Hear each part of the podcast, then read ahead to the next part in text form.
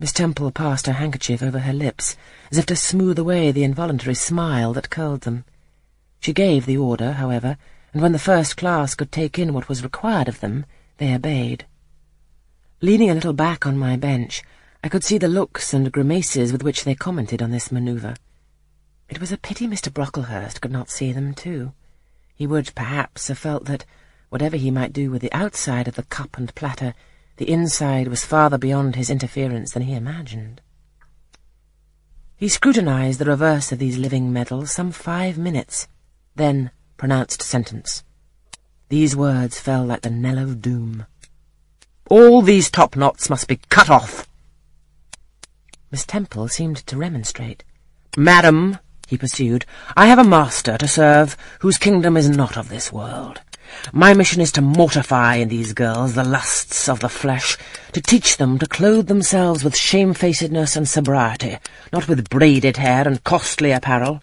And each of the young persons before us has a string of hair twisted in plaits, which vanity itself might have woven. These, I repeat, must be cut off. Think of the time wasted, of... Mr. Brocklehurst was here interrupted. Three other visitors, ladies, now entered the room.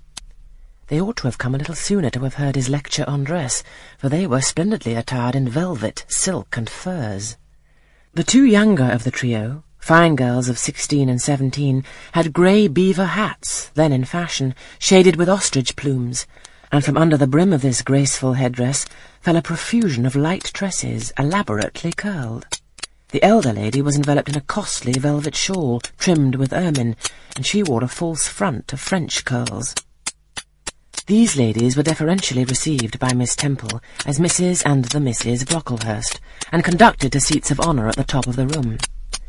It seems they had come in the carriage with their reverend relative, and had been conducting a rummaging scrutiny of the rooms upstairs, while he transacted business with the housekeeper, questioned the laundress, and lectured the superintendent.